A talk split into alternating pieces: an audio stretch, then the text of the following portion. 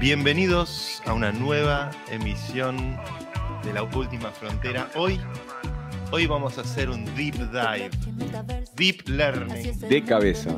De cabeza, profundo, en, en, las, en huestes más eh, profundas de la inteligencia. Artificial, humana, son categorías discretas que tal vez no aplican al objeto de estudio al cual nos someteremos en este programa. Quiero primero agradecer a nuestros eh, queridísimos auspiciantes, Mercado Shops, que hace de lo difícil algo fácil. Tal vez la virtud de la inteligencia es justamente eso, ¿no? Mirar patrones y ponerle un rótulo, ponerle lenguaje. Bueno, con Mercado Shops, si necesitan vender su producto a través de Internet, van a tener toda la infraestructura que tiene Mercado Libre, Mercado Crédito, Mercado Pago, Mercado Envío, Mercado poner el nombre que quieras, porque van a tener todo eso llave en mano para poder vender a través de Internet para el mundo entero. Así que Mercado Shops, muchas gracias por auspiciar este programa. Y a nuestros queridísimos amigos de Globant, la empresa argentina que ha liderado en la Copa del Mundo, que está presente en más de 24 países y que es eh, bandera del capitalismo tecnológico nacional. Nosotros somos el Ministerio de Propaganda. El capitalismo tecnológico nacional. El capitalismo tecnológico nacional. Creemos que estamos ante una nueva virtud del comercio y de la solidaridad, que es lo que nos constituye como argentinos y como pueblo en este planeta. Tenemos dos invitados muy especiales. Ustedes, los que nos miran por YouTube, se preguntarán por qué hay cuatro personas hoy. Los que nos escuchan por Spotify de repente dirán, epa, hay cuatro. Hay cuatro. ¿Se multiplicaron? ¿Se clonaron? No, señor. Tenemos dos invitados de lujo. Voy a hacer como Susana Jiménez y voy a leer el machete para no decir mal las cosas. Que por supuesto ya lo perdí, pero ahora lo vuelvo a encontrar. Pero estamos con eh, Nahuel Franchi. Nahuel Franchi, director de Magnify. Eh, una compañía que creo que siempre es mejor que le explique el director que lo que la explique uno, eh, escuchar el pitch. Y también estamos con Gastón Milano, CTO de Genexus. Dos empresas pioneras en un campo de la computación que a mí lo que me asombra de este momento del 2023, que sin duda ChatGPT a la cabeza como producto estrella que pasa de 0 a 100 millones de usuarios en un mes, es el triunfo finalmente de las redes neuronales. Esta categoría de la informática que se mantuvo en la oscuridad, que tuvo algunos momentos de, repentina inspiración y de repentino uso masivo, pero es un tipo de computación biológica.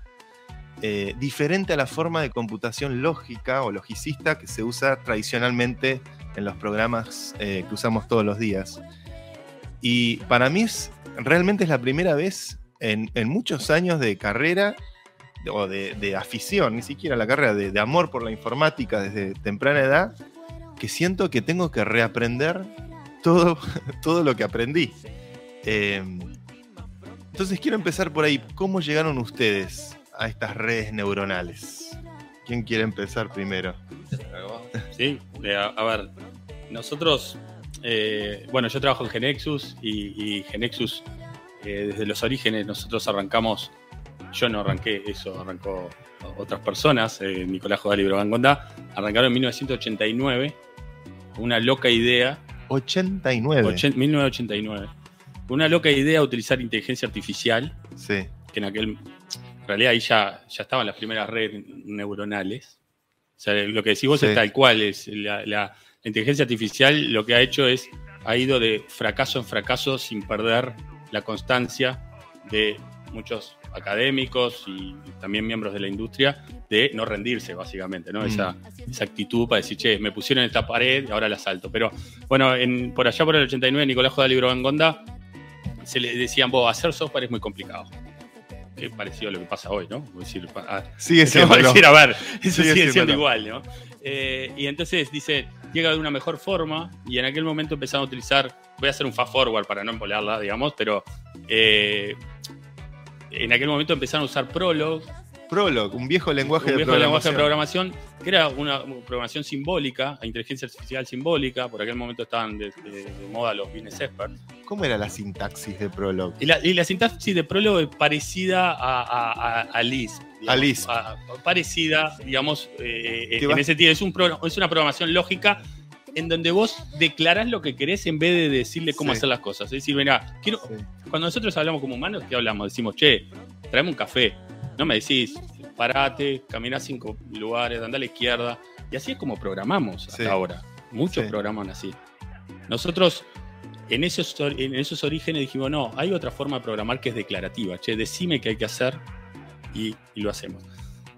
Te- trato de hacer una aceleración de eso. Paul Graham, el, el presidente de Y Combinator, Mm. gran programador Sí. de Lisp, lenguaje Sí. que se remonta a los años Que- 60. que sí. Bueno, nosotros hasta hoy seguimos usando Prolog y hoy lo estamos combinando Ah, con redes, eh, bueno, con ahora con lo que es eh, Generative AI, combinando lo que es simbólico con probabilístico. Porque es verdad que hoy hay un auge de lo probabilístico, digamos, de, de las redes neuronales, eh, pero que también tienen eh, sus problemas, que hay que atacarlos de alguna forma. Y en, en general, uno más allá que hay muchísimo eh, conocimiento hoy alrededor de redes neuronales, no puede aprender, eh, no, no puede desaprender pila de las cosas que decís, tengo que aprender todo de vuelta, sí, bueno, tenés que, quizás tenés que aprender muchas cosas de vuelta, pero no te olvides de todo lo que sabes.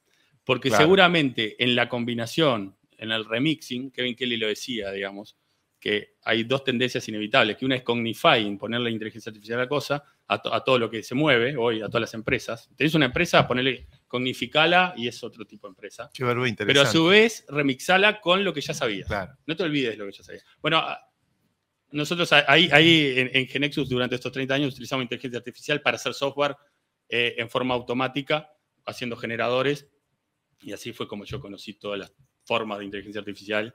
Impresionante. que- Es una- sí. entonces, una empresa de 30 años de inteligencia Sí, artificial sí, en Argentina. software that makes software es, es- es el eslogan, digamos, ¿no? Software que hace software en vez de humanos que hacen software. Muy buen slogan. Eh, sí, básicamente eso es, es lo que es mi contacto con, con la inteligencia artificial. Gastón. Y bueno, en mi, en mi caso en particular, Magnify nace dentro del estudio de calidad de Globant. Eh, Globant, para los que no, por ahí no conocen la, la compañía, es una compañía de servicios profesionales de, de tecnología y que se organiza a través de estudios que son centros de expertise. Entonces, todos nuestros diseñadores, researchers están en el estudio de diseño, la gente que hace mobile en otro estudio y así. Uno de los estudios, en todos los clientes testeamos algo, digamos, ¿no? Validamos lo que se, se quiso crear en, en su momento o a veces hacemos servicios de, de testing específico. Eh, y, y ya hace, te diría que en el 2007, 2008, una cosa así, digamos, el, eh, Martín Migoya en particular hizo una apuesta muy fuerte en inteligencia artificial. Nos tenemos que todos capacitar, esto va a transformar el mercado y, y a todos los estudios le puso, digamos, el challenge de tenés que decirme cómo te reinventás, viste, esa Uber amenaza de, de, bueno, de cómo podés repensar lo que haces y cómo te puedes reinventar utilizando la inteligencia artificial. White Canvas, ¿no? Así como, de- de- fíjate que me traes después con eso. Eh, y bueno, hace eh, aproximadamente 3, 4 años nace Magnify a través de un desafío de un cliente en particular, que en la industria de, de- de testing en particular es muy común algo que se llama visual testing Ujú. que en términos en criollo es validar si visualmente lo que vos desarrollaste, sea web, mobile, lo que sea, luce como se intencionó en, en- en ese momento, ¿no? Eso es como la, la- la descripción high level. Eh, bueno, nosotros en Magnify lo que hacemos, disponibilizamos distintos modelos de inteligencia artificial a través de APIs para que desarrolladores, gente de calidad y demás pueda utilizarlos y, digamos, agregarle ojos y hacer distintas actividades con, eh, digamos, con procesamiento de lenguaje natural, digamos, y ahora les contamos ahí unos detalles de AI generativa y demás, para, digamos, hacer como, digamos, un companion para todas sus actividades de, de calidad. Cómo llego yo personalmente es distinto a la, a la experiencia de, de Gastón. Yo la- los expertos los voy a escuchar ustedes dos, yo los voy a ¿Eh? escuchar ustedes No, al revés. No, no, ¿qué, qué- qué- qué nos queda? Eh, yo arranqué La humildad es lo que lo caracteriza. eh, los martes. y después, eh, yo arranqué em, a, a trabajar en, en Globan, digamos, por, por una adquisición que la compañía hace en, en el 2014. Yo trabajaba en una compañía que hacía distintos productos de tecnología para, para un BPO, para un call center. Y hacemos desarrollos internos y demás. Cuando yo tenía 18 años, que arranco a trabajar en este call center por una historia más hippie, que no, no, no viene al caso, eh, tenía esa dicotomía que muchos tienen de que, bueno, ¿qué voy a, de qué voy a estudiar y qué quiero ser cuando sea grande, ¿viste? Toda esa conversación que para mí mucho sentido no tiene. Y yo quería estudiar psicología, pero no quería ser psicólogo. Ujú. Entonces en algún momento postergo eso, ¿no? Y arranqué a trabajar, eh, a, a trabajar, a estudiar administración de empresas. Y que yo me metí en tecnología porque mi papá trabajaba en Microsoft, yo programaba en Visual Basic, me gustaba Visual. Basic, Visual me pongo de pie. sí, yo también, yo te acompaño. que te se me- acompaño, sí, loco, te reivindiquemos acompaño. a Visual Señor. Basic. Y aparte lo primero de Hablando de esa visual. esa complejidad accidental que fuimos poniendo a lo largo de la historia, ¿no? Y, y más abstracciones y más abstracciones, era simple Visual Basic. Era simple y era recontra usado. Era Lo- recontra Los usado. cajeros automáticos de todo el Brasil estaban hechos en Visual Basic. por favor. Yo el código que más me acuerdo es el civil. Yo soy abogado. Bueno, igual tenés una. Mirá que acordarte de eso ya es, Eh, ya es Sí, tema. me acuerdo la tapa. la- No te creas que es tan diferente al final. sí. Sí. Bueno, y fast forward un par de años, en algún momento dije, bueno, yo puedo estudiar algo que me apasione y que no tiene nada que ver con lo que me paga las cuentas. Bueno, tuve como varios vaivenes, digamos, pero siempre lo que me interesó tiene que ver con high performance y por qué hacemos las cosas que hacemos y cómo optimizar lo, lo que, lo que vos haces, ¿no? Por el deporte, por distintas pa- como pasiones así de, de mi vida. Y en algún momento, el, el Global, yo vivo en Seattle hace, hace casi cinco años y manejaba el grupo que, bueno, tenemos una división de media y, y al mismo tiempo también todo lo que es el noroeste de Estados Unidos. Y en algún momento, digamos, Magnify había crecido a cierto, a cierto nivel, digamos, que necesitaba como un general manager, digamos, para eh, manejar el producto, digamos, seguir creciendo, pensamiento estratégico, liderar el equipo. Y heme aquí. Que no encontraron a alguien más y... Tengo una consulta. En Hasta que encuentren a alguien en serio, yo los voy a... eh, el, el equipo de Magnify, vos vivís en Seattle, Sí. me imagino que debe estar un poco desplegado por el mundo, Sí, pero vos siendo argentino estás liderando parte del, del espacio y parte del equipo. sí. Eh, ¿Cómo está conformado por nacionalidades el equipo? Me interesa mucho eso, por, más hoy que, que el trabajo es remoto, que tenés mucha posibilidad de, de hacer, viste, distintos encajes. ¿Cómo, ¿Cómo está conformado el equipo de Magnify? Es bastante espejo y por ahí Gastón va a contar como su, su- historia, ¿no? Pero eh, nosotros somos bastante espejo a la distribución que tiene Globant. Nosotros, nuestro equipo es, eh, es chico, digamos, pero somos parte de algo mucho más grande que es Globant y que yo no tengo que ir a preguntar a alguien que tenga un punto de vista de diseño, digamos, me paro al lado de una persona, digamos, y tengo a disposición los 30.000 Glovers, digamos, con, con un llamado. Eh, nosotros somos un equipo de aproximadamente 20 personas, digamos, nuestro equipo core de producto, y después nos apoyamos mucho en el Sales Claro. Engine de Globant y demás. Eh, y el- la- nuestra composición es más o menos la misma de Globant. Tenemos, Globant nació en Latinoamérica, entonces tenemos eh, gran parte de nuestro equipo en Argentina y en Colombia, pero tenemos gente también en Europa, estoy yo en Estados Unidos. En un momento, digamos, como el mercado más grande de Globant estaba en Estados Unidos, tenía sentido que mi rol esté en Estados Unidos, y bueno, es por eso que, que de, ahí, de ahí llegué yo, digamos. Pero, digamos, nuestra composición es, eh, tenemos la mayoría de la gente en Latinoamérica, eh, y tenemos algunas personas en Europa y quien suscribe en. ¿Y, y en tu caso, Gastón? Bueno, nosotros, como te decía, ¿no? es una empresa de 30 años que se suma a Globan hace un año. Y en realidad nuestro principal mercado es Japón, por ejemplo. Mirá. ¿no? Es el- Japón eh, adoptaron la, la concepción esta de software que hace software como una mirada más declarativa de lo que querés hacer y no tanto ¿Qué, codificada. qué tipo de clientes trabajas en Japón? Y en Japón, empresas como eh, Mitsubishi, Sony, eh, tenés, tenemos dos de los bancos más importantes de Japón, utilizan nuestra tecnología para hacer sus core bancarios. Es decir, enterprise muy grande, dejamos. Para que te das una idea, los- en los eventos de Japón van mil personas de enterprise muy importantes, Entity Conware, que decía que sería lo que es ¿El la telefónica. tiene que estar localizado al japonés? Sí, sí, y toda la documentación escrita en japonés. Lo que nosotros, nosotros cuando entramos al mercado japonés, eh, el mercado japonés es un, mercado muy complejo, en el sentido de que eh, tiene muchas exigencias de calidad, ¿no? relacionado con, lo- con- con el testing, con, con, bueno, lo que, me, lo que me decís que va a pasar, tiene que pasar.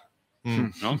Eh, bueno, a veces con nuestra idiosincrasia, a veces- Corta. corta, Corta. Lo que, lo que Eso decís es- tiene que pasar. tiene que pasar. Corta. Entonces, eh, realmente a nosotros nos costó mucho, porque siendo un generador de código, a veces eh, lo que decís que querés que pase no pasa. Y, y bueno, y eso nos hizo madurar como herramienta tremendo. ¿no? O sea, hoy, para que tengas una idea, el 30% de nuestro revenue viene de Japón, ¿no? que eso es Wow. muchísimo. Y bueno, he ido varias veces a Japón. A- adoro Japón, la verdad. ¿Sabes hablar algo de japonés? Eh, no, con Ichiwa, eh, arigato más y poquita cosa más. Es decir, eh, soy de los menos estudiosos. La, la verdad que, que son esas cosas que cuando vas ahí te, te sentís con ganas de aprender. Y la cuestión de la documentación que dijiste, toda Sí. la documentación tiene que ser japonés, ¿cómo, cómo, lo, cómo lo ejecutan eso? Eso lo objetamos, por eso te decía, estábamos volviendo a la pregunta de- Ah, del ok. equipo, era mucha gente de Japón, y Claro. ahí tenemos gente que es de Japón mismo. Ok. En don- nosotros, para que tengas una idea, si liberamos un producto hoy, en un mes está recién en Japón, más o menos, un mes o dos meses, por, por todo esto de, de que hay que tenerlo productizado en japonés. O sea, Ujú. no, no va, no corre eso. Nosotros teníamos un producto en inglés y te decís, bueno, está, que aprendan inglés. Bueno, eso no va, eh, no, no- lo localizamos para Japón. Nos permitió que nuestro, nuestro producto sea localizable en todos los idiomas que se te puedan ocurrir Claro. eh, fácilmente, testeado, etcétera, etcétera. ¿no? Eh, Entonces parte, parte en Japón, pero también tenemos equipo en Brasil, eh, o sea, con gente de, de Brasil, en, Ar- en Argentina. Bueno, ahora hay mucha gente de diferentes nacionalidades y bueno, trabajando en todas partes del mundo. Pero tal, la, mayoría de la gente está en Uruguay. El core nuestro, Genesio es una empresa uruguaya, los dos fundadores son uruguayos y, y bueno, estamos ahí en, el Laboratorio Tecnológico del LATU con más de, yo sé, 80, 90 personas están ahí, el resto, somos como 200, están... ¿Eso es Montevideo? ¿Dónde está? Montevideo, sí, Montevideo, sí. Quiero hacer doble clic en esta, en esta idea buenísima de software que hace software. Ujú. Eh, tal vez una de las cosas más asombrosas de lo que se vio en este año con el- los sistemas basados en GPT es esta capacidad de generar código, Sí. ¿no? Que es muy impresionante. Copilot, eh, GitHub Copilot como herramienta predictiva para eh, que te complete el código que estás Claro. Esto fue, este- lle- llegar a este tipo, a esta concepción de producto, ¿cómo es el camino? Estas tecnologías que hoy hacen esto con estos nuevos, esta nueva arquitectura del Transformer, Sí, que le da como una plasticidad, también una plasticidad de medios, porque también trabaja con, la, con, las, con imágenes o con cualquier formato sí, sí, potencialmente. ¿Cómo eso transformó eh, las decisiones de, de diseño, de arquitectura que toma compañías como las de ustedes? Esto que está ocurriendo ahora en este último, desde creo que el paper original de. All You Need Is Attention del ya. 2016. 2016, sí. ¿Cómo fue la, la- qué tan relevante fue eso en el, en el ecosistema de la inteligencia artificial en la industria? Bueno, yo, yo lo, lo- nosotros eh, cuando damos una charla de inteligencia artificial arrancamos diciendo algo como, eh, eh, hay un- una teoría, bueno, una teoría no, un, un mito que dice, no sé si es mito o no, pero una historia que cuenta que, que antes de la Revolución Francesa eh, llegan a decirle a, Luis XVI, les vienen y le dicen, che, están tomando la Bastilla, cuando estaban tomando la Bastilla, que en realidad queda poca gente en la Bastilla, ya era anecdótico, pero era emblemático. Eh, dice, che, eh, Sir, están, eh, están tomando la Bastilla. Y el, y el rey dice, "Eh, ¿es una revuelta? No, dice, es una revolución. Le dice, no, Sir, es una revolución. Nosotros creo, yo creo que es una revolución, Wow. digamos, lo que está pasando, digamos. O sea, eh, y toda revolución, como toda revolución, eh, afecta todas las cosas, en particular dos mundos. El mundo de cómo hacemos software, que es Mm. esto que me estás preguntando, y el mundo de las aplicaciones que, que construimos con ese software. Las Sí. interfaces. Las todas. interfaces, es decir, así como en el, hoy lo hablamos con, con Agus, ¿no? Que decía, así como en el 2007, eh, luego que salió el iPhone, cambió y posi- pudi- empezamos a poder tener manipulación directa. Es decir, en un año, dos años, todas las interfaces van a tener manipulación vía voz o alguna suerte de lenguaje natural de alguna forma. Mm, Ya eso no va a ser innovación. mm. ¿ok? Por tanto, si ahora no estás haciendo eso, estás afuera del juego. ¿no? Eh, entonces, ¿Aplica toda la industria? aplica todo el Dios o sea, mío, tenés- ¿ves? es estoy decir, estresado. es decir, en, en realidad, a ver, entonces, eh, en estos momentos, yo creo que la urgencia es un buen músculo a ejercitar. Mm. Usted está haciendo jiu-jitsu, decían. que está- Jiu-jitsu, vamos a hacer un un- una pelea Vale. después. eh, No, eh, no. A Nau ya le dieron, ayer te- tiene ahí está medio tocado, So- pero un- igual apuesto por. Nau, que tiene un violeta, no sé, estaban hablando de los cintos y eso. soy, soy, soy boleta con- contra Sí, él en un sí. segundo, sí, Ah, sí. pero agarro algo de lo que dijiste vos Eh. y, y tiro la pregunta a la mesa, ¿no? Porque vos dijiste, eso ya no, el, el voice, eh, ¿viste? Las, las órdenes vía voz, o Eh. eso ya no es innovación. ¿Qué significa innovar hoy? Eh, y pasa que depende un poco a quién le, le preguntes qué te va a decir. A mí lo que me, me interesa de la palabra innovación y que lo que, lo que decía Santi recién de, bueno, cómo, cómo les impactan en ustedes, ¿no? El, yo una, voy a citar a gente que habla mejor que uno, que sí sabe del tema, Nicolás Jodal, que si alguna vez lo escucharon parece súper interesante porque Aparte lo escucharía hablar de cualquier cosa, me enteré como lo podría por las noches a escuchar, digamos, como eh, ese es un gran speaker. A ver, a ver, lo mejor Sí, que primero, sí. es mi jefe, tengo que decir sí, pero además, pero además, eh, además, eh, eh, eh, Celebro esta camaradería de industria, la Sí, sí, celebro. Eso es el capitalismo el- tecnológico nacional. Y acá tiene su representante. No, Esto en el capitalismo yanqui no pasa. O sea, cuchillan por atrás, acá hay solidaridad. Pero sí, me pasa que, mm, que vos, vos tenés tres tipos de, de players, ¿no? Eh, en lo que es inteligencia artificial, como la conocemos hoy. Vos tenés por un lado los tipos que hacen fierros, Nvidia, Intel, digamos, y Claro. que se dedican a hardware. Tenés gente, digamos, los, App- los Apple, los Google, que Apple no es tan conocido por eso, pero tiene mucho desarrollo en inteligencia artificial en modelos. Y tenés la gente que hace soluciones finales, ¿no? Aplicaciones, como gente como nosotros, que para mí, a la raíz de todo, digamos, está design thinking. Digamos, Mm. para mí, lo interesante es entender, y eh, por eso contesto la pregunta de innovación, que parece que me fui por una Mm. tangente. Vamos. Eh, ahí vuelvo. La- a mí me parece que lo interesante es pensar primero cómo una tecnología nueva te puede dar oportunidades, digamos, y que, que antes no pensabas, o cómo yo puedo resolver, digamos, problemáticas o necesidades que vos tenés como usuario, eh, y, pero pensando con un cliente final y con un, digamos, con esto de customer centricity, digamos, que se habla mucho, digamos, en design thinking. ¿Viste esto que de- decía Henry Ford, de que si yo le pregunto a la gente lo que quiere, me dice que quiere un caballo más rápido? Mm. Eh, y lo importante es entender lo que la gente necesita, digamos, no necesariamente lo Y a mí me parece que, digamos, que eso es lo importante, digamos. La, la tecnología, para mí, tiene que ser con un propósito claro, digamos, y bueno, ahora de- después si quieren charlamos de todo lo que es Sí. ética en AI, digamos, Sí. eso podría ser dos horas y no ser un desperdicio. Eh, pero a mí me parece que lo interesante, digamos, es, es que resuelva un problema, digamos, que Claro. aplique un valor. Y, y en este términos de, de, bueno, qué ansiedad que, que tengo, digamos, del miedo que tengo, de, Mm. bueno, no sé, de, de, AI y demás, a mí me parece que sí hay que tener cuidado, digamos, y hay cosas que podemos charlar si les parece interesantes, pero eh, lo interesante, digamos, es los problemas que resuelve. Hay un montón de fricciones, de cosas que tenés que no Claro. tendrían que estar ahí, que, digamos, que son cosas que vos te acostumbraste a que, no sé, te tenés que loguear con la app del banco y recordar las claves. ¿Por qué? Porque alguien lo pensó así, digamos, pero eso podría no existir, Cambiar, digamos. sí. Sí, Sí, qué sé yo, yo ahí, yo, yo soy, eh, en eso nosotros en Genesis somos lo que llamamos builder. Entonces, cuando a mí me dicen qué es innovar. Eh, pero no por esto, de- es no, no solo en la parte de inteligencia artificial, que son ideas concretadas. Mm. Porque lo, lo que pasa es que vos ahora si estás, eh, estás en innovación, en lo que se llama innovación, o estás siguiendo esto, te parece que pasan muchísimas cosas, porque en realidad o salieron... eh, A medio ciertas hacer, notas o ciertas cosas y no sé qué. Entonces yo creo que hoy el juego de innovación es si realmente las ideas que estás teniendo las puedes concretar. ¿no? Mm. Ese es el, eh, ahí innovaste, ¿no? Es decir, eh, mucho se nos puede haber ocurrido una interfaz touch. Ahora, el que la hizo y la Uf. liberó fue Apple Sí. y la trajo, ¿no? Es decir, en ese momento. La ejecución. la ejecución. O sea, este, este es un momento, es- son esos años complicados, porque Mm. a nivel global es un año complejo, hay que achicar costos, etcétera, etcétera, pero a su vez se le suma que es un año de innovación. Mm.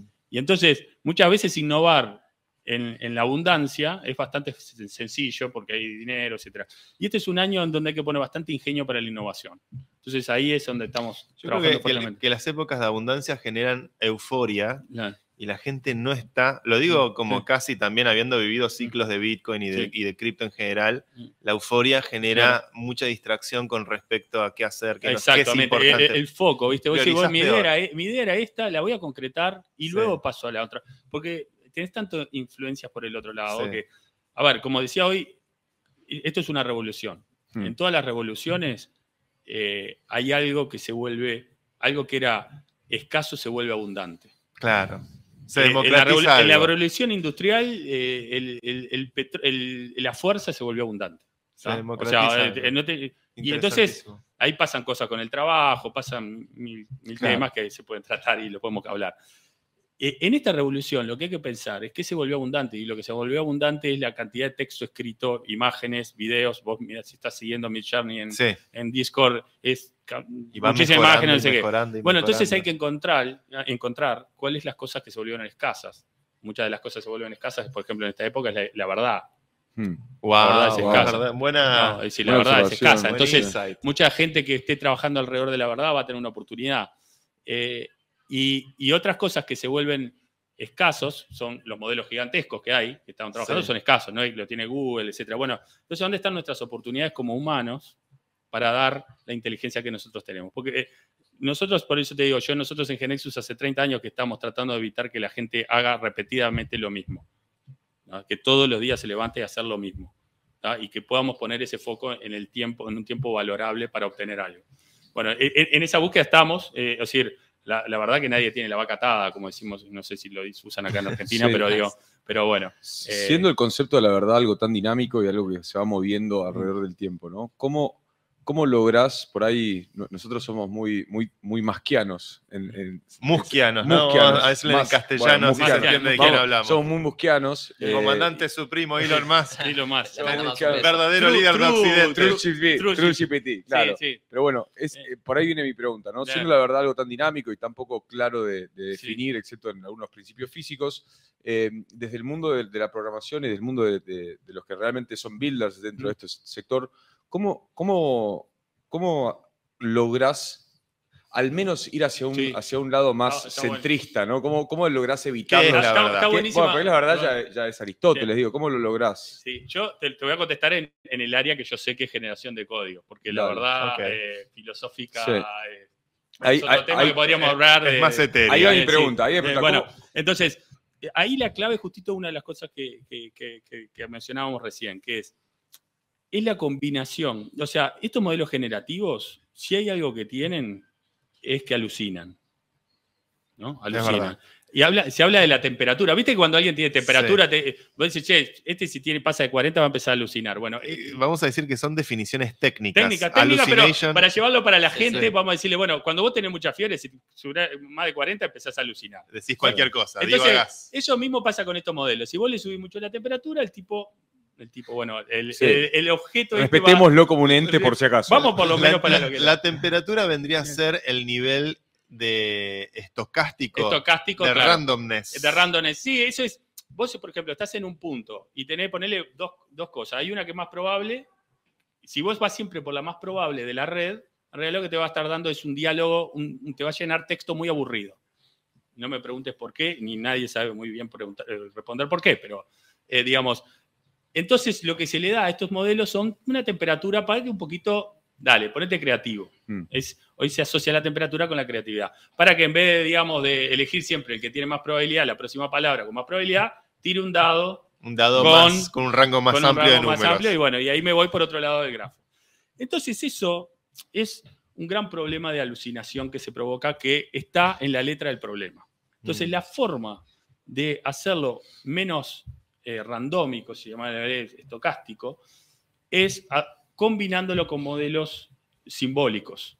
Es decir, si vos encontrás y le decís, mira, yo quiero que me conteste, que, que, llevarlo a un lugar donde a partir de ahí lo podés hacer repetitivo con otros modelos, combinándolo con otros modelos, ahí lograste hacer algo productivo sin, yendo, eh, asegurándote primero que no se vaya de ciertos eh, límites. A veces claro. me sale boundaries, sí. límites. Límites, que no se vaya a ciertos límites. Está bien acá, ahí creas un generador simbólico y ahí generas. Porque si no, el problema que tenés, así como alucina diciendo cualquier cosa de. Inventa nombres. Inventa y cosas, este... también te alucina en el código. Entonces mm. no podés usar, decir, che, pero este código lo ponen en un banco y voy a. Entonces tenés que tener un cuidado. Entonces nosotros estamos diciendo, ojo, es una muy buena herramienta para, eh, por ejemplo, ChatGPT es una muy buena herramienta para alguien, para ponerlo al lado de alguien que sabe de lo que está hablando. Mm. Porque sabés, che, mirá lo, lo que me dijo claro. este, es cualquier cosa. O si vos sabés, dices, va, mirá qué buena sugerencia me dio. Mm. Pero claro. esto, esto, es un bolazo. Sabés separar sí. la paja del trigo. Sí. Y creo que también la virtud de la persona que sepa utilizar la herramienta va a ser la persona que sepa hacer las preguntas. Exacto. ¿no? Sí. Porque a fin de cuentas, ChatGPT es, prompting. es, el prompting, sí. te está tirando respuestas. Sí, es... no, o, ojo, ojo con eso también, ¿no? Porque yo también pensé la primera con la educación. Le digo, bueno, e, ejercitémonos en preguntas, pero también le, le decís, eh, decime preguntas sobre esto y el loco es muy bueno dando preguntas y, y generando innovación de qué preguntas podría hacer sobre tal texto. Entonces, okay Digo porque yo en, en, un momento lo primero que se me ocurría cuando fuimos al mundo de la educación es, che, si las respuestas están dadas, eh, que, que, empecemos con las preguntas, pero también con las preguntas. Quiero entrar en un tema ríspido que vos ya lo sugeriste, que es la cuestión ética. No. Ya que introdujimos no. el nombre del masquismo, no. somos masquistas, pero siempre musquistas. estamos... Mu musquistas. musquistas. Este, somos elonistas. Suena más eh, esotérico. Como griego, como griego. Es como griego. Somos elonistas. Vamos a decir elonistas por el bien de la humanidad pero claramente es una persona muy polémica pero, y que ha llevado al centro de la discusión global, dando notas en el absoluto mainstream, en un medio de derecha, o mejor dicho, un periodista de derecha y un periodista de izquierda, o, de un canal público, este, donde impuso en tela de juicio la cuestión ética y los riesgos y las amenazas eh, y los miedos que despierta la AI. Em, ¿Qué opinamos de eso? ¿Cómo, es la situación ética desde tu punto de vista, Nahuel? Bien, te digo mi, opinión y después también nosotros tenemos un punto de vista en, términos de lo que desarrollamos también corporativo, ¿no? Pero también te puedo decir lo, que opino yo. Yo creo que, como todas las discusiones, cuando se polarizan, ambos extremos tienen un punto. Y yo no, creo que, sea, que para los que por ahí no, no conocen, digamos, de esta discusión, vos tenés en el extremo de de Elon Musk, de, digamos, de, del que fue en algún momento uno de los fundadores de Apple, digamos, vos tenés gente que dicen, che, tenés que parar la investigación, tenemos que detener desenchufar la máquina seis meses, digamos. Reacciones luditas mm. frente al avance de la tecnología. Bueno, es la, respuesta que. Por eso me, me llama la atención que digan que son elonistas, porque. sí, sí, sabía que iba a haber pica acá. Sí, sí, sí. Eh, no, es más, estaba poniendo una posición que, o sea, estar de acuerdo con, el, elonista es, muy complejo en todo sentido, ¿no? Yo no estoy a favor de la carta y de, ah. y de su freno, ¿eh? Ah. Este, simplemente de su golpe de estado a Twitter. Ah, ah está, está, está. Por eso. Vamos a aclarar. Vamos a ponernos moderados. Elonistas de centro centro elonismo. es elonista, digamos. Elonismo integracionista. Entonces centrista. Podría ser social también, porque tenés, tenés elonismo de etapas, ¿no? tenés el elonismo del 2020. Ah, sí. No, a mí dame el elon de la época de PayPal que se compraba el auto y trataba de ir a calvo todavía. alquilaba, alquilaba el... Yo soy centrista, creo en reptilianos. y bueno, del otro lado de la discusión tenés gente que dice no. Eh, eh, casi free market, digamos, no hay que investigar todo, no hay que parar nada, porque eh, primero que, el problema es que ambos extremos descalifican al otro, ¿no? Y, sin necesariamente resolver los problemas que ambos plantean. Y me parece que ambos, ambos extremos plantean cosas válidas. Por un lado, todos los riesgos que plantean, y voy a hacer una exageración, digamos, para que se entienda el ejemplo, la exageración, digamos, de lo que plantea Elon, digamos, o ese, ese campo, dice, bueno, primero por un lado, alguien se podría robar la máquina, esto es medio como Terminator, se roban el bicho, lo enchufan para el mal, y pueden, digamos, eh, generar campañas de medios, digamos, donde vos salís a decir algo y no eras vos. O el día de mañana podría generar la tercera guerra mundial porque alguien pone un presidente a un lugar del mundo apretando un botón y eso, nunca ocurrió. Hoy nosotros no tenemos los mecanismos. Como la película War Games, la recomiendo mucho, 1983, Matthew Broderick. Este, yo creo que todo nerd ahí tiene su arquetipo perfectamente expresado. Crecimos con esa película acá, me dan la razón. Perdón. No, no y mm, y bueno, si bien eso es cierto, al mismo tiempo es cierto que primero lo que me parece que hay que regular son aplicaciones y usos específicos de, herramientas, como cualquier cosa, como que si vos querés ser piloto de avión, mañana no te puedes subir si no pasaste por una regulación, digamos, si cualquier cosa mainstream tiene que pasar por eso. Pero los seres humanos aprendemos por experiencia y no, no por eso tenés que ser irresponsable con el trial and error, porque como decía Gastón de, de esta revolución en la que estamos viviendo, en la revolución industrial mucha gente se quedó sin, sin, trabajo, pasó hambre, digamos, y, yo creo que hay peligros reales en, términos de, impacto en las tareas, y esto es una revolución que está pasando mucho más rápido de lo que nosotros nos podemos adaptar. Pero la, investigación es lo que nos va a salvar, digamos, en términos de detectar, digamos, las aplicaciones avanzan, digamos, deteniéndolo no resuelve el problema. proponer una edad media, ¿no? Cerrar la persiana y decir esto no, es, extremadamente reaccionario. Es verdad, ¿sabes qué? No soy más celonista. Yo, sí, te lo convencemos bastante ¿Eh? fácil. Sí, no, yo soy muy fácil de persuadir. ¿eh? De la conducción a la gestión. Y tiene cinturón azul. Digo, está, me gusta que, eh, para, esto es el sindicato de la inteligencia artificial, ¿viste? Porque después vienen los tuiteros y estamos todos contentos, loco, al fin podemos decir lo que queremos. bueno, pero en términos de la verdad, viste que Twitter tiene algo interesante de utilizar, digamos, grandes datos y curadores y periodismo independiente para chequear determinadas cosas. Y volviéndolo un poco a lo, de testing, digamos, como lo decía Gastón, nosotros primero estamos muy alineados al AI manifesto que tiene Globant. Nosotros vemos el, Globant, para los que no, hay dos recursos que les recomiendo. El AI manifesto que tiene Globant es muy explícito sobre lo que nosotros vamos a hacer y lo que no vamos a hacer. Se los recomiendo de los chusmen.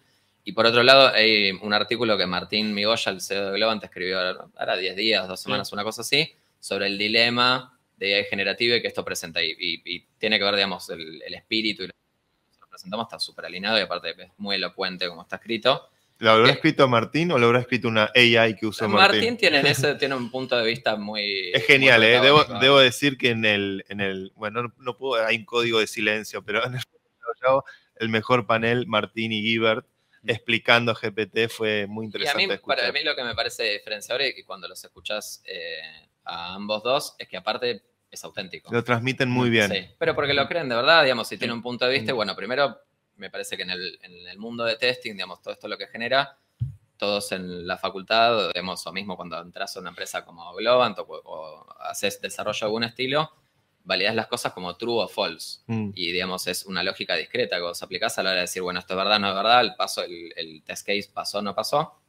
Y me parece que esto te de un nuevo paradigma de pensar las cosas en términos probabilísticos, en términos de generar nuevas prácticas de testing, de nosotros utilizamos los modelos eh, algunos de estos, digamos, de generativo, algunos open source, otros privados, justamente como para decir, bueno, tenés grandes probabilidades de que siempre la pifiás en el login. Mm. Lo más probable es que si vos tenés muy poquito tiempo para testear, tengas que hacer esto. Y nosotros lo que hacemos es tratar de elevar, digamos, la complejidad de lo que puede hacer alguien que recién está aprendiendo a programar o alguien que tiene poco tiempo, digamos, y necesita testear de emergencia mm. algo. Bueno, utilizamos inteligencia artificial como para elevarte la complejidad de lo que puedes hacer en este mundo de lamentablemente no es más 2021, digamos, la gente, la, plata sale más cara mm. y todos están, digamos, empujados a hacer el más por menos, ¿no? Mm. Y bueno, mm. ahí tenemos una responsabilidad de salir a ayudar de una forma ética, digamos, nosotros no nos, nos sentimos que nuestras herramientas reemplacen a la gente, nosotros sentimos que hay cosas que no tendrían que haber existido desde el momento y que por eso estamos acá, antes no existía un youtuber, digamos, es un sustantivo nuevo, digamos, ¿no? Es como, me parece que, que es, genera oportunidades. Eh, me imagino el AI manifiesto de Globant como las tres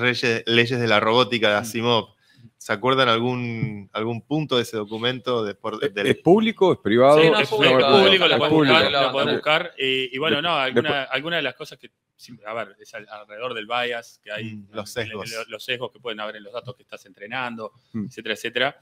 Eh, bueno, temas, obviamente, de evitar a ver, cuando uno habla de, imágenes generativas, hay temas de racismo, temas de diferentes mm. temas religiosos, de diferentes temas que nosotros eh, no estamos dispuestos a, dar un paso en, cualquier, eh, en cualquier forma de discriminación que se pueda llegar a generar con eso, ¿no? Entonces. ¿Cuánto de desarrollo y cuánto de entrenamiento hay en, la elaboración de estos sistemas? Porque imagino la parte de entrenamiento. Claro, es una de las partes. Sí, a ver, eh, en cualquier sistema de, deep learning, la parte de, depuración de los datos, de eliminaciones de sesgos, de, depurado de esa parte, que es toda una parte de científicos de datos, es un trabajo muy arduo, mm. digamos. Eh, luego está la parte de entrenamiento, digamos, que, con eso se empiezan a, entrenar redes neuronales que, si bien han diferido y, hay, y se han habido avances en la parte de los modelos, como vos decías, mencionabas muy bien en lo de los transformers, eh, y otras cosas que hoy se están avanzando. Eh, en realidad, digamos, algunas de las cosas que despegaron eh, fue, vinieron de la mano de la evolución de la GPU, que traída por los juegos, que justito estaban ahí, que las empezamos a usar para otras cosas. Eso, cómo Nvidia y todas estas compañías caen paradas. Claro, caen paradas ahí. Bueno, Microsoft ahora está diciendo que también se menciona que va a estar haciendo sus propios chips, digamos, porque bueno, ahí, ahí hay un juego, claro, optimizado para esto. Eh, pero bueno, es un juego que, nos, que, hay que, que cada una de esas etapas hay que respetarlas. Ahora, estos grandes Large Language Models, que se llaman, estos grandes modelos de datos, tienen, eh, se estima que, por ejemplo, una corrida de un entrenamiento son 10 millones de dólares. Por tanto, no es para, para cualquiera estar haciendo este tipo de cosas. Entonces, los, jugadores que están ahí son nenes, Google, Microsoft, Amazon, Apple. Eh, son jugadores que pueden jugar ese juego. Pero eso está todo bien. Eh, es así, seguramente se van a ir optimizando, se van a ir bajando un poco capaz que los requerimientos, pero hay una gran oportunidad hacia las experiencias que tenemos que hacerle para la gente. Hay cosas absurdas en, cómo trabajamos digitalmente con la, tecnología.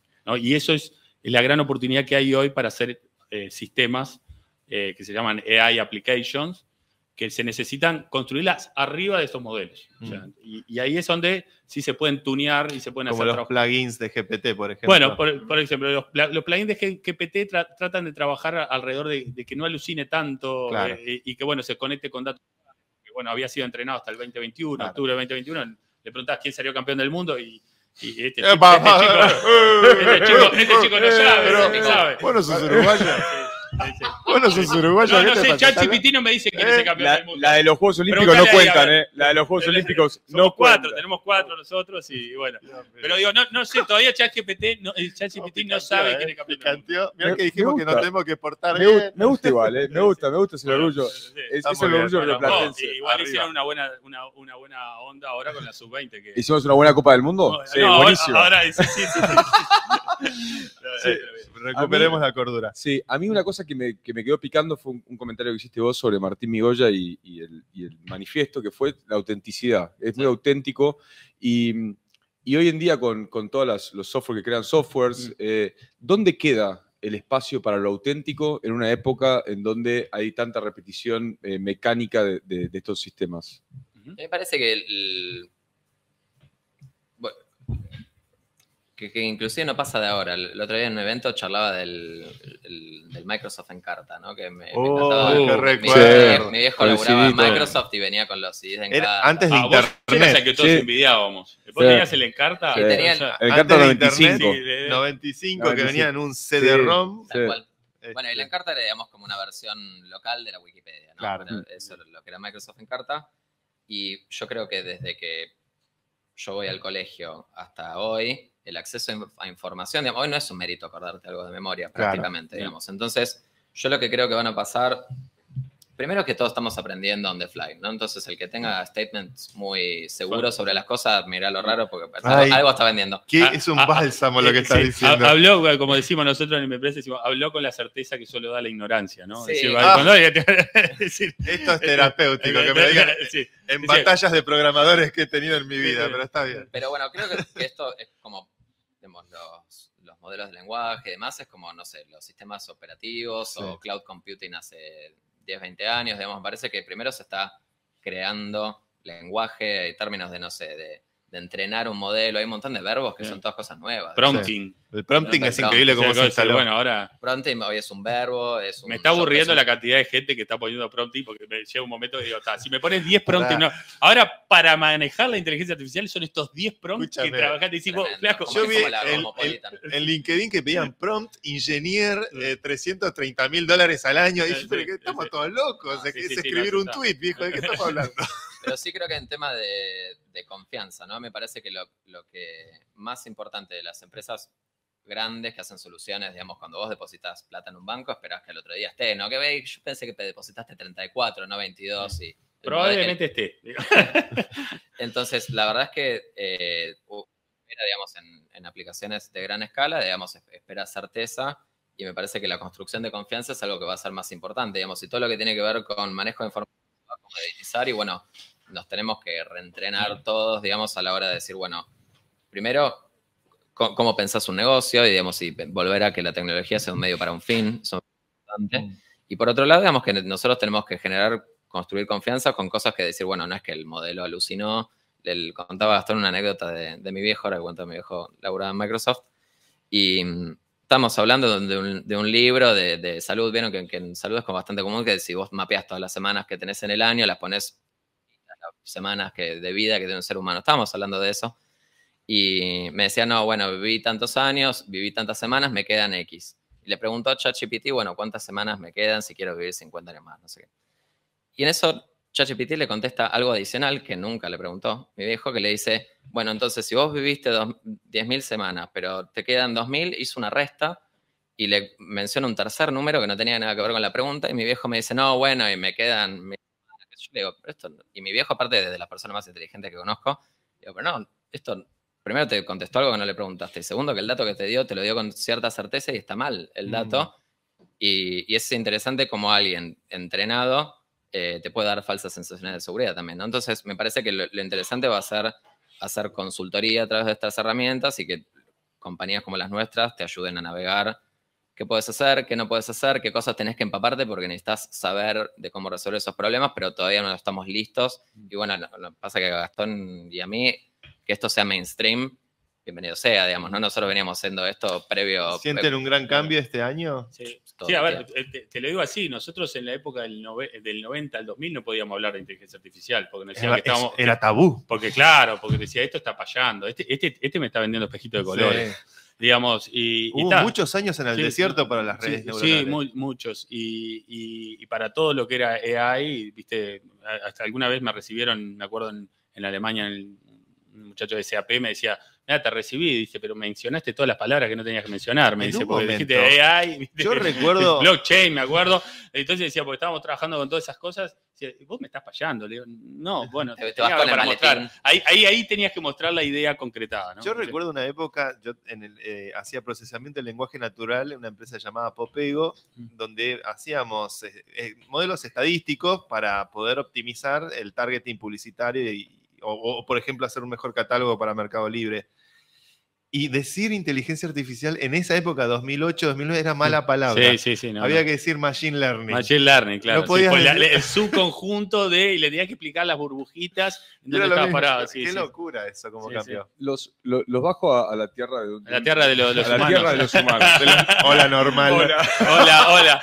hola. Había gente humana aquí. Los bajo a la tierra de los normal. Okay, más allá de, de, todo esto, que para mí es fascinante escucharlo, este ping-pong de ideas entre estas inteligencias, que estas inteligencias ustedes, ¿no? Gente que está en el sector. Para, para, el ciudadano a pie, para la persona que trabaja todos los días, para el, para el obrero, para, para, el ciudadano, ¿cómo, ¿cómo se va a ver afectado eh, y, a través de qué medio con todo este avance de las, tecnologías? ¿Por dónde va a ser el canal que lo va a, se va a ver beneficiado? ¿Por dónde se va a ver afectado? ¿Cómo, cómo lo ven a eso? Qué linda pregunta. Eh, a ver, yo creo que eh, en definitiva, sí, vamos a sacarle la palabra AI a esto, mm. ¿no? Artificial Intelligence. Artificial Intelligence no deja de ser un medio, como decía Nagu, para las experiencias de, los seres humanos, digamos, ¿no? Es decir, yo por eso decía que es una revolución, porque me parece que hoy damos por sentadas muchas cosas de interacción con la tecnología que en realidad era una complejidad accidental totalmente que habíamos construido nosotros mismos, los humanos. ¿Por qué? Una complejidad accidental. Una complejidad accidental. Por ejemplo, yo te digo, mira, yo te quiero pagar a vos. Si vos, eh, yo te quiero poner, te tengo que pasar 20 pesos. Y, entonces, si bueno, para sacar la app tal, que yo te voy a pasar. Todo eso es una complejidad. Yo te quería pasar los 20 pesos. Esa era mi intención.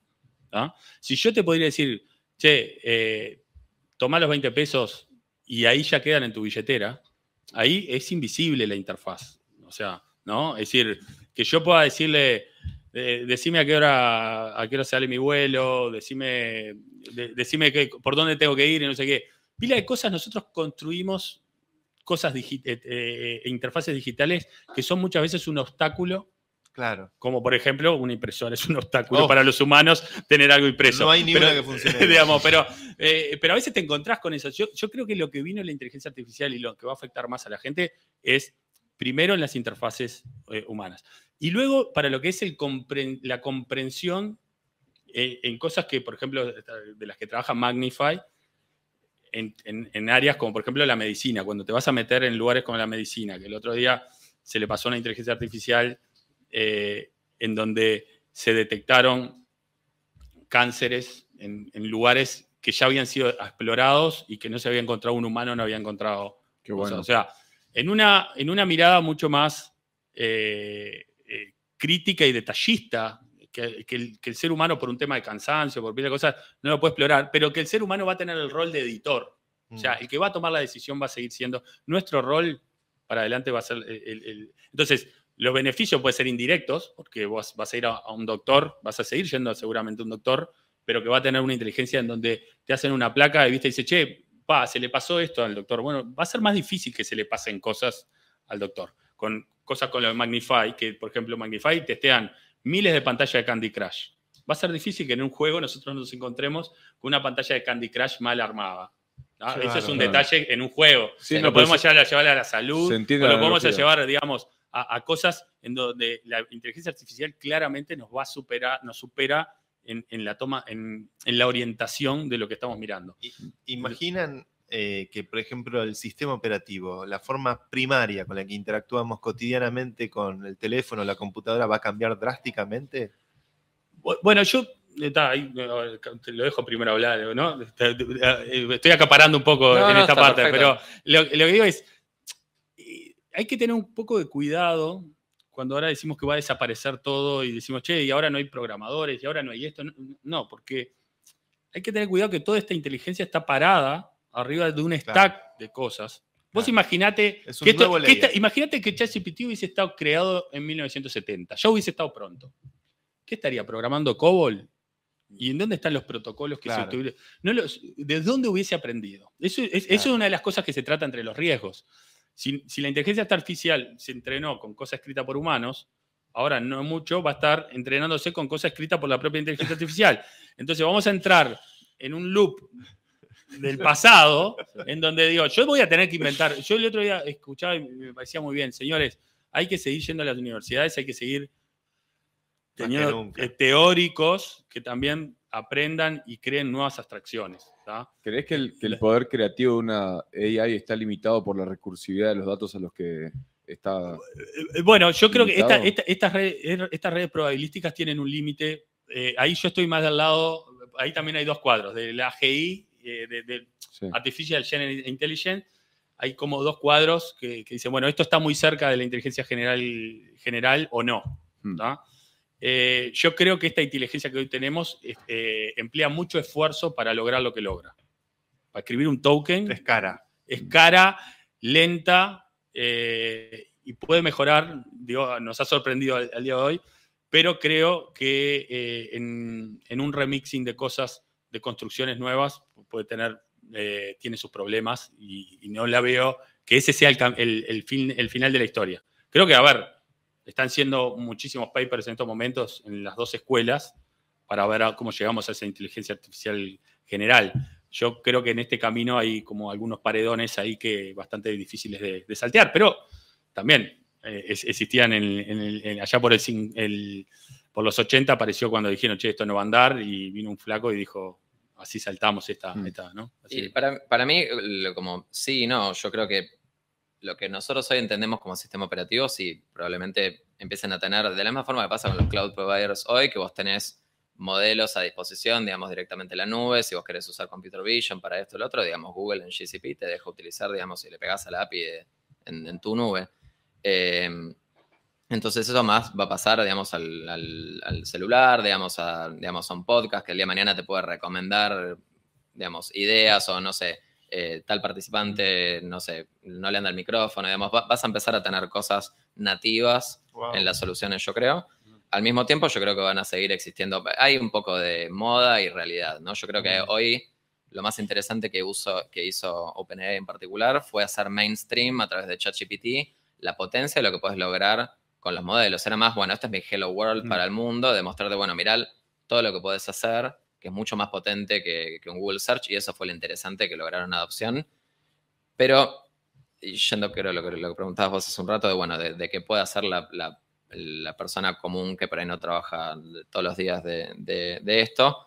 Primero es una oportunidad porque te permite, eh, yo creo que hay algo que, tiene buenísimo la, la, tecnología, que es como cuando jugaba con mis compañeros del colegio el Counter-Strike. Todo el tiempo te respawneas y tenés una oportunidad de vuelta. Y a mí me parece que en la tecnología tenés que aprender todos los días y tener como ese punto de vista de humildad. A mí me parece que hay un, un, cambio de paradigma donde todos tenemos medio que reaprender todo de cero y eso es una oportunidad para que la gente que no está laburando en tecnología pueda hacerlo. Y por otro lado, que muchas complejidades que son barreras, que por ahí hay gente que no tiene una formación en tecnología necesariamente pueda, digamos, ser un creador y y, seguir, digamos, no sé, teniendo su negocio en un podcast, tener un retail online, digamos, sin tener que necesariamente saber, digamos, de base de datos del mm. data lake. ¿Qué es el data lake? Yo creo que en, ese sentido, eh, lo, mencioné hace en, algún momento en alguna nota, eh, creo que lo que es relevante es que nosotros sigamos entrenándonos como humanos en lo que es un pensamiento computacional, mm. que no significa lo mismo que ser programador. Me encanta esa definición de pensamiento computacional. No, porque decir, mira, yo tenemos que, tratar de trabajar en todos los niveles de la sociedad, a niveles de eh, evitar falacias, lograr tener un pensamiento crítico. ese es el. yo, yo lo, hablamos con, con, Nau y también con unos amigos. Decía: los profesores de idioma español hoy tienen una oportunidad única de llegar a la clase y decir: señores, bienvenidos a su primera clase de programación. ¿no? Porque antes le decíamos: una clase de programación. Ahora puedo empezar a programar utilizando el lenguaje natural. Eh, eso, eso, eso es lo que cambia.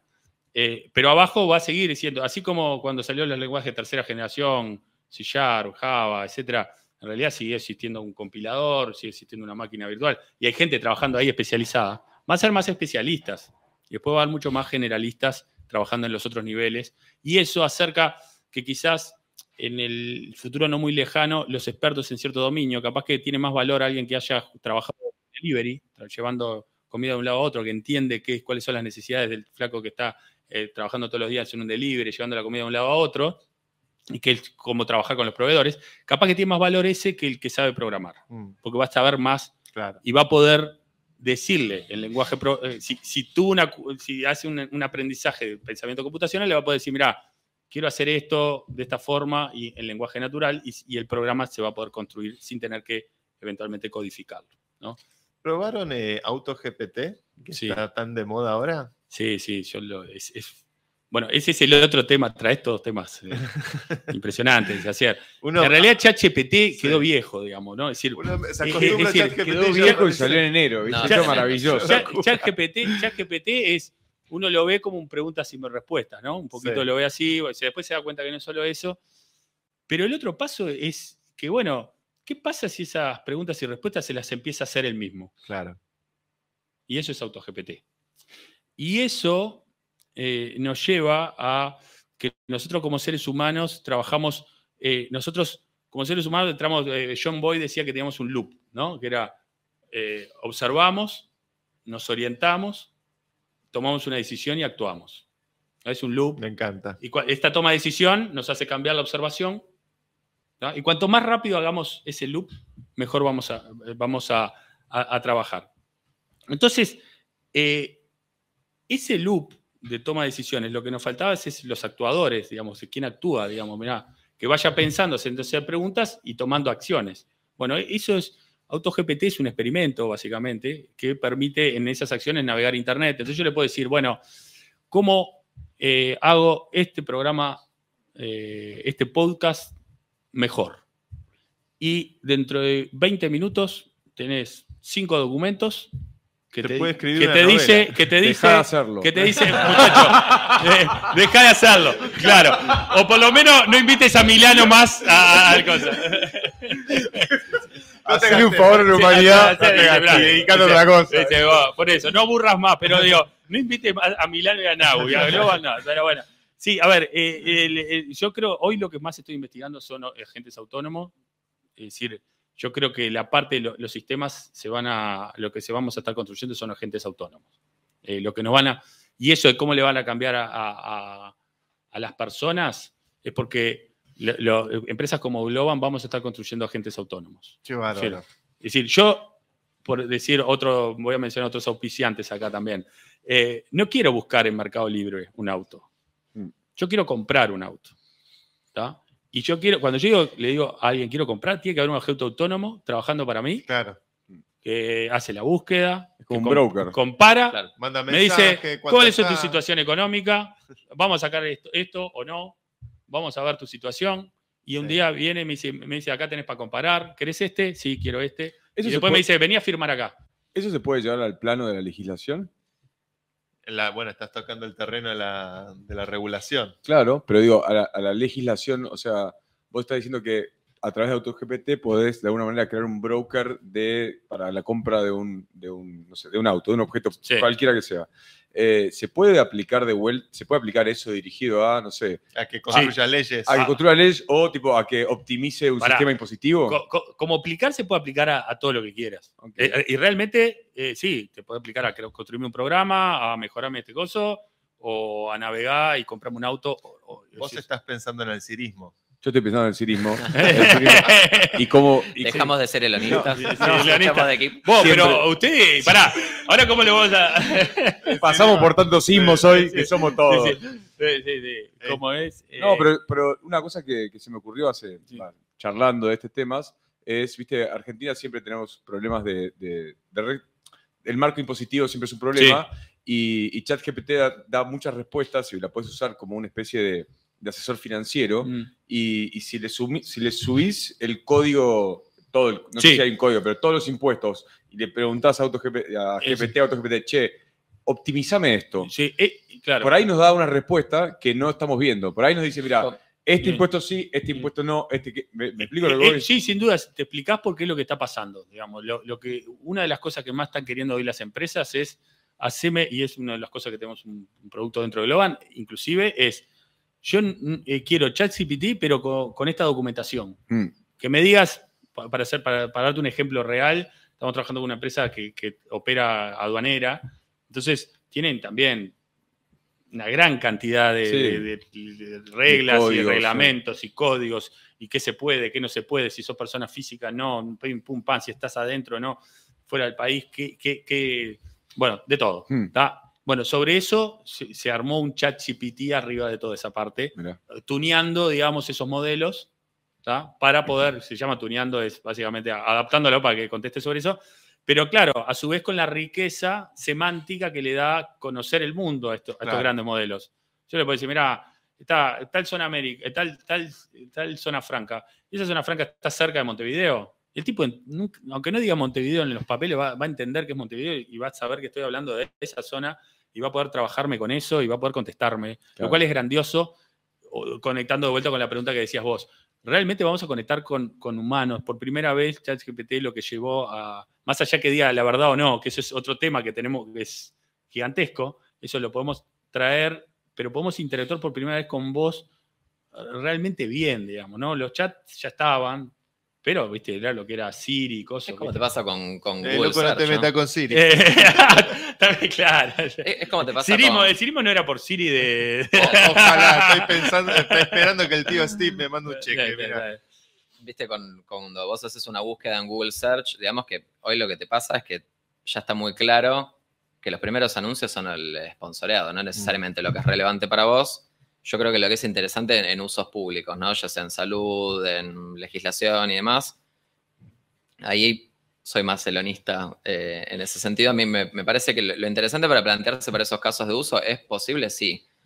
Lo importante tener en cuenta es primero si podés vivir con el costo del error, porque si yo creo una ley sin tener la contemplación de todo el diálogo que hay, digamos, en el proceso, digamos, democrático que te llevó hasta acá, para contemplar todos los biases, digamos, y todas las posibles vericuetos que tienen esas cosas, puede generar mucho daño, mm. digamos, sin saber ni siquiera lo que estás rompiendo. Y si no podés vivir con, o sea, si no sabes si puedes vivir o no con el costo de error, vos podés validar que eso está, eh, digamos, el, error vos podés determinar que es un error. Me parece que eso es como un buen framework para decir, bueno, puedo utilizar estos modelos primero. ¿El costo del error te importa o no? Si la respuesta es no, está todo bien. En, en nuestros casos de uso muchas veces, por ejemplo, en el caso de Magnify, para nosotros todo lo que usamos con estas herramientas es todo benigno, digamos, porque en general siempre te ayudó y, nosotros, digamos, te, multiplexamos los tiempos, digamos, es eh, primero que el costo del error es muy bajo, pero es distinto a eso, a decirme, bueno, proponeme una nueva ley de impuestos para mejorar problemas oncológicos en la provincia de mm. Tucumán. Vos si se lo preguntaste, lo va a contestar, ese es el problema. Hay un responsable te diría, Claro. No, Tenés seis horas. Eso, no, eso, eso creo que puede ir no como una especie de, ley última y final que se firme tal como entra. Eh, lo veo más como un, como un espacio de consulta. Exacto, un espacio de, consulta para tener perspectivas de otro lado. Por ejemplo, un, ejemplo que, que, doy seguido es, ¿se acuerdan de AlphaGo? Sí, el, el famoso documental en donde el, eh, pierde contra la máquina porque la máquina había planteado una lógica de juego distinta que era ganar por la mínima cantidad de puntos que era uno y no con la belleza de la multiplicidad. Entonces, ese cambio de foco por ahí es lo que buscaría, ¿me explico? La, perspectiva. No, no, a mí e, es tal cual lo que estábamos hablando antes. En esta revolución nuestro rol es de editores y, el loco, el, copiloto, por eso llaman tantos copilotos. El copiloto me mm. dice, ¿quién tiene el volante? Como, los copilotos de, rally. el otro día hablábamos de los copilotos de rally, que ahora eh, el, algoritmo de Instagram me empezó a tirar videos de rally porque me causa mucha gracia. Y tenés el flaco de al lado diciendo, dale para adelante, de derecha 90, tres como el, y el, otro, el otro va. claro, la puta que te. Oh. Perdón, no, no, no. Veníamos, Veníamos tan bien. Mirá que. ¿Ves? Ah, eh, Hay que poner un robot a hacer este programa. ¿Cómo Muy bien. Eh, Pero- Volvamos a, la, a temperatura cero, bajando Sí. la temperatura un poquito. Eh, la verdad que estoy leyendo el chat, estoy muy emocionado porque la gente está diciendo qué buena charla gente, qué buena pregunta, excelente capítulo chicos. Este, le mandamos un saludo a toda la gente que está conectada en vivo en el chat, a todos los que nos están escuchando en la versión grabada en Spotify, en las diferentes redes, en los clips donde estamos. Este, y la verdad que es atrapante, nos escucha hablar y es, es, eh, realmente se siente como una revolución con todas las letras. Eh, sin duda estamos en los albores de algo que yo soy un optimista, ¿no? Al final, elonista, cirista, total, sí, whatever, exacto. sí. eh, optimismo, ¿no? Al Sí. final del día, eh, construir una humanidad mejor es posible. Para los jóvenes programadores que nos deben estar escuchando, muchos de ellos tal vez dando sus primeros pasos en la informática, ¿qué puede hacer uno desde la compu, desde la compu de su casa que dice, yo quiero empezar a meterme, ir un paso más allá de simplemente promptear y empezar a, a- a construir tal vez caseramente y que es posible construir caseramente eh, en, esta, en esta disciplina tan atrapante como es la- la inteligencia artificial? Sí, eh, voy, voy. Por favor. Voy con una. Eh, primero que no, no, no me pondría. Lo trataste como medio despectivo el promptear. Está Dice, bien, Más allá. está bien. Disculpame, no, no, Acepto. no quiero generar conflictos. El- para mí, promptear Pero- es el nuevo. Lo que pasa es que yo no, no, pero lo que pasa es que, que a mí somos. me acaban de volver obsoleto. Sí, ustedes, sí, sí. cuando te hablo. No, lo que no, sabía ya no lo no, sé más. eh, por un lado, por un lado te como te digo una cosa, te digo la otra. Hay, hay un Para famoso mí es como político. la crítica cuando alguien decía, no, pica código, ¿viste? Sí, Pero sí, el- el- sí. el- en 20 años esta conversación va a decir, no, pero promptea. ahora muy bien, mirá que así. muy bien. No, Re- reconozco que estoy siendo un reaccionario de 40 Eh, años y que me- es mi bronca de ser eh, Yo- obsoleto ya. Sí, yo creo, de, de- de vuelta, aquellos que, que- Esto es medio como filosófico también, ¿no? Es decir, Mm. primero si fuera algo... eh, hay, eh, al lado- si sos programador, estás aprendiendo un lenguaje, bueno, Python, JavaScript son los primeros lenguajes que quizás hoy Sí, todo el mundo usa. tenés que agarrar y, y ponerte a, a entender cómo funciona. Después que, mira, los, los lenguajes de programación desde 1950 para acá no progresaron. Son ¿tá? iguales. Es, vos Sí. sabés una asignación, un- una condición y un loop. Listo, ya sabes todo de la Todo programación. lo demás de todo, decoración. todo lo de decoración, fa, bla. qué divino está, pero es lo mismo. O sea, ya aprendiste. Entonces, eh, entonces yo, mi recomendación es que aprendas a pensar, lo cual es mucho más profundo. Eh, entonces, primero que entiendas lo que son eh, falacias, eso se da en filosofía, no se da en, en programación. Después que, que- que aprendas lo que es eh, un pensamiento lógico, lo que sepas eh, bipartir, o sea, hacer una bipartición, hacer un pensamiento planificado, porque eso te va a dejar hacer un buen prompting.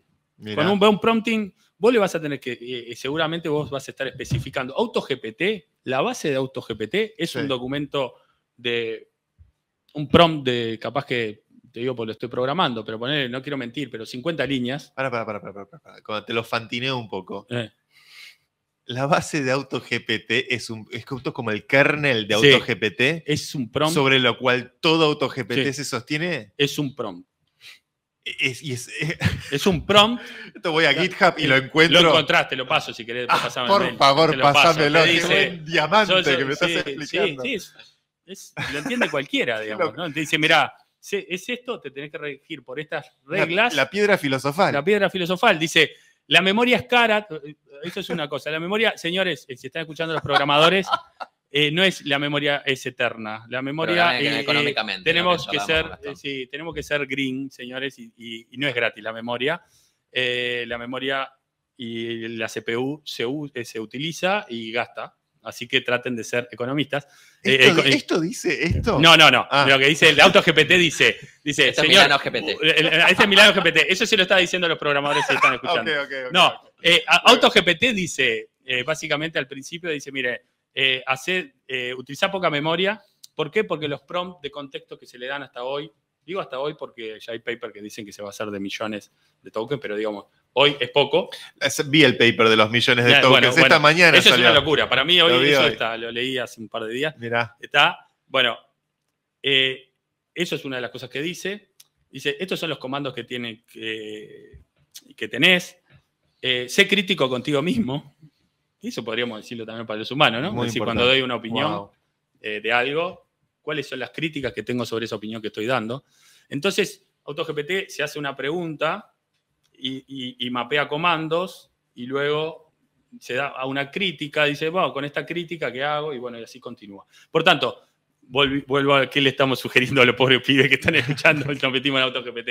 Pero digo, no, creo que eh, lo, más importante de todo es, esto del, pensamiento computacional, que es saber, nuestro rol va a saber, e, es hace rato, que aunque no nos hayamos dado cuenta, eh, hacer software es mucho más componer cosas que programar. las cosas están hechas, o, si no están, buscalas bien. Ya es raro el momento en que uno genuinamente programa. señor, me tengo que hacer la, serie Fibonacci. Sí, Stack Overflow, Fibonacci. Sí, hoy ChatGPT, mirá que si más o menos le haya pegado bien. Yo el fin de semana eh, estuve programando con ChatGPT al lado y era como decir, ah, esto es una cosa, es otra cosa. A un señor esto es una locura, es, una, locura, total. Entonces, si aprendieron Python, pónganse a programar al lado con, con un copiloto. Sí. Eh, si son muy junior, tengan cuidado con ChatGPT. Si son muy junior porque pueden tener. Hay que saber leer código todavía. Por ahí no lo tenés que escribir. Pero Exacto. Por entonces, yo, mi sugerencia es aprender primero programación, aprender lo que es eh, pensamiento computacional, cuáles son las técnicas para hacerlo. Eh, y, luego, digamos, sí, trata de empezar a decir, bueno, ¿cómo hablo? ¿Cómo? No hay una regla, no, es un verso si alguien te dice que que, el prompting se hace así o así, dependiendo del modelo de una forma, de otra. Eh, pero bueno, yo, yo lo que hoy, hoy lo que estoy haciendo yo es aprendo de prompts, digamos, aprendo de prompts de, ingeniosos, yo hago mis propios prompts y yo, yo cuando digo yo, es, todo mi, equipo, digamos, ¿no? Pero está, hoy estoy acá en primera persona. Pero... Yo estoy, me siento realmente como en el, primer día en, en, una super escuela, he aprendido un montón. Este, yo estoy en un laberinto. y me doy cuenta Pero bueno, ahora tengo un dato para vos. Está bien normal, no te preocupes. Eh, eh, yo empatizo un poco con lo que decías vos. Para mí, no solo hay mensaje para ingenieros, yo creo que hoy, si no venís de un background de programación y demás, hay muchos eh, cursos gratis. Por ejemplo, Andrew Ng, que es el CEO de Coursera, tiene un curso de introducción. Ahora no me acuerdo si es Deep Learning AI, pero no me acuerdo el nombre. Pero es, es, digamos, es un white label de Coursera que tiene cursos de introducción para entender nomenclatura básica que tenés que entender. Es lo mismo ChatGPT que GPT y es importante, digamos, saber hablar con propiedad.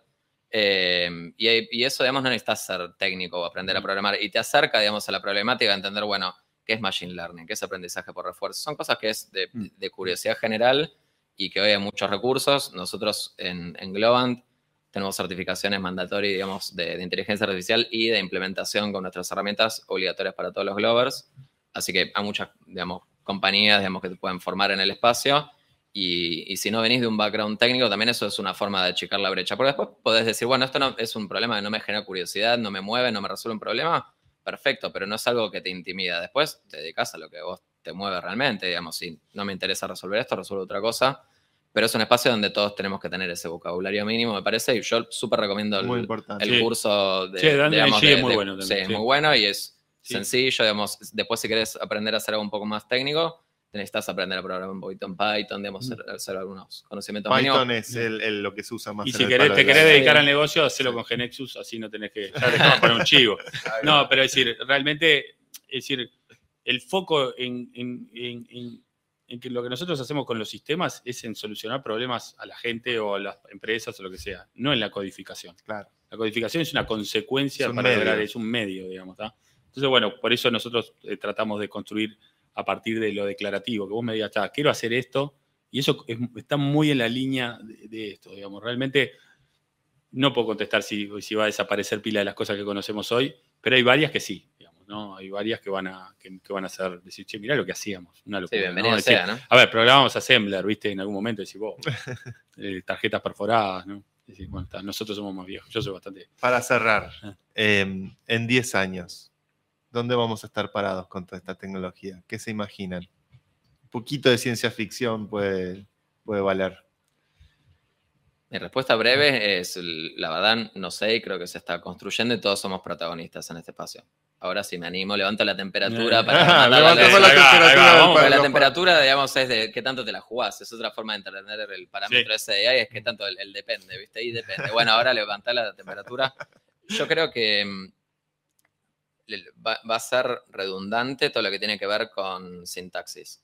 Nosotros venimos de 10, 20 años donde ser bueno en la sintaxis era un medio, digamos, y el saber no, bueno, yo me sé, digamos, el prom, digamos, el sintaxis, qué sé yo, mm, porque es una... Y, de seguro la sintaxis va a ser irrelevante. Después lo que tienes es que esto abre otras puertas que no sabemos si son buenas o malas que hay, ¿no? Desde autos autónomos, desde ir a un parque de diversiones, pero te pones un casco de realidad virtual y lo haces en el metaverso, a cómo vos te relacionás y qué tipo de relaciones tenés con amigos, cómo consumís información. Creo que esa es la parte que es todo más mm. confuso. Em, y, nada, yo creo que sí va a haber mucho más de democratización a lo que hoy están para unos pocos. Creo que va a haber mucho más acceso. Cualquier chico, digamos, que juega Roblox, sabe programar, antes no era que no, yo soy programador es como saber leer y escribir, digamos, es como, eh, digamos... Yo hablo con mi, sobrino de 11 años y me dice, sí, programé tres jueguitos que hice no sé qué. Yo, a los 11 años, en los 90, programé un trivia en Basic. Tremendo. Y, le, es, para él hay un libro muy bueno que, me parece que está interesante para ver de, dónde vamos, porque los seres humanos somos creativos en general. Hay un libro, Artful Making, que habla de todo lo que tiene que ver creación musical y que puede aprender la industria del software. Si no lo leyeron, lo recomiendo, muy bueno. Muy bueno. Gastón. Yo eh, voy a contestar para mirarme dentro de 10 años y decir si es un disparate, ¿no? Porque en realidad, claro, yo ya viví eh, de DOS a Windows, nunca adiviné que venía Windows, después no adiviné que venía la Internet, después no adiviné que venía la, web como lo conocemos hoy, ni, ni blockchain, ni, ni, mobile. O sea, eh, ¿no? Cuando estaba con la computadora en los 90, allá en Microsoft en Seattle, iba mucho a Seattle y cosas, nunca se me hubiese imaginado que iba a estar con este teléfono con la misma potencia. Así que eh, la verdad que lo que a mí me apasiona es, transitar. Eso no, es por quedar bien, pero digo, transitar esto que hemos transitado todos nosotros y estamos transitando ahora es, fantástico. Yo eh, no sé en dónde vamos a estar, sí sé, sí sé lo que yo quiero y quisiera, es que realmente siento que las experiencias, eh, a ver, al final del día muchos estamos acá para pasar un buen momento como, como, sociedad, como disfrutar, etcétera, etcétera, eh, que realmente la, inteligencia artificial nos ayude en esa aventura de poder disfrutar nuevas aventuras en un metaverso a aquellos que quieren, no todos, que no exijamos, eh, que nos dé, que, podamos estar en un mundo con, la verdad, digamos, esto de la búsqueda de esa verdad, y sí soy elonista, digamos, tratar de, de que, bueno, que, que haya confianza, que, haya mecanismos de, donde no hay confianza la podemos traer, bueno, que lo podría ser un blockchain para lo que vino, que me parece que es, es, una muy buena cosa, y que la inteligencia artificial siempre van a haber buenos y malos, siempre van a haber, pero yo también soy optimista como vos y creo que vamos a ser más los buenos, que vamos a construir aventuras fantásticas, no sé cuáles son, la verdad, no, estoy viviendo tanto el hoy, hay tanta cosa que hoy se me ocurren que, la verdad que, me quedo poco de temperatura, no, no, no tiene mucho, no, ya, me parece un sueño todo esto que estamos viviendo, digamos, realmente de pila de cosas que decía, che, cuando hablábamos hace 30 años esto era una, era una locura decir que el software se iba a escribir automático, y hoy lo estamos viviendo y lo estamos diciéndole, quiero un sistema tipo Airbnb, hay alguien que lo está haciendo solo, yo, estoy viviendo ese futuro que quería, digamos. Es, futuro. es el futuro de la película de Matthew Broderick, que hablan a las computadoras y la computadora contesta. entonces está, no, no, no, me quedo muy corto en eso, soy muy pragmático. El futuro llegó hace rato, dijo Lindy en una canción. Gastón Milano, Nahuel Franchi, debo decir que he disfrutado deliciosamente esta conversación sobre inteligencia artificial. He aprendido mucho. Espero que nuestros queridos oyentes este, se hayan entusiasmado por todo lo que estoy viendo en el chat. Este, sin duda que hay eh, muy, buena, muy buena recepción. Ha sido un programa muy bueno. Yo sé que vos querés decir lo del viernes 28 de abril. Sí, sí, sí, te estoy levantando el dedito con, nuestro, marioneta. Dale, eh, normal. volvió ese, volvió sin la palabra. volvió sin la palabra. Terrible eh, nada, para todos nuestros oyentes y acá ustedes también, Nahuel y Gastón, que están invitados el viernes 28 a las, a las 18.30. Vamos a hacer un evento acá eh, en Blockhouse. Eh, donde vamos a juntar a la comunidad de Proof of Humanity, a los oyentes de la, la, Última Frontera y a los oyentes de Círculo Vicioso. Ya sacamos 100 entradas que han sido sold out, aunque son gratis, es lindo decir sold out. Ahora, los que están ahora en el chat, los que nos están oyendo, brevemente a penitas. Es más, ahora voy a mandar el mensaje para que las suelten y estén atentos porque vamos a sacar 50 Ahí va, salgan ya entradas, así en mm. código. Eh, Uy, qué producción. y te hacen caso y todo cuando salgan y salen. vamos a sacar 50 entradas más. Eh, el lugar es espacioso, pero queremos que estemos todos cómodos, no queremos estar uno al lado del otro, así que eh, apúrense a sacarlas. No, estamos encantados de, que vengan, conocerlos y poder charlar eh, tete a tete con ustedes. Muchas gracias acá a Tuvalu TV, que como siempre, extraordinario el, el, apoyo y acá la gente atrás. Charlie, eh, gracias a Blockhouse, que nos ofrece el espacio también para hacer el evento. Gracias a ustedes, Nahuel y Gastón, por haber compartido tanto, tanta iluminación a la hora de, hablar de esta temática que hoy está tan, eh, tan en boca de, de todos, pero con poco contenido, así que muchas gracias por esto. Y esto ha sido La Última Frontera. Somos el Ministerio de Propaganda del Capitalismo Tecnológico Nacional, un capitalismo que como habrán visto es solidario, colabora, abre, abre las ideas. Integrador. Integrador y exporta a todo el mundo. Nos vemos la semana que viene y los esperamos este viernes para tomar un copetín sí. y celebrar una nueva era en la República Argentina. Gracias.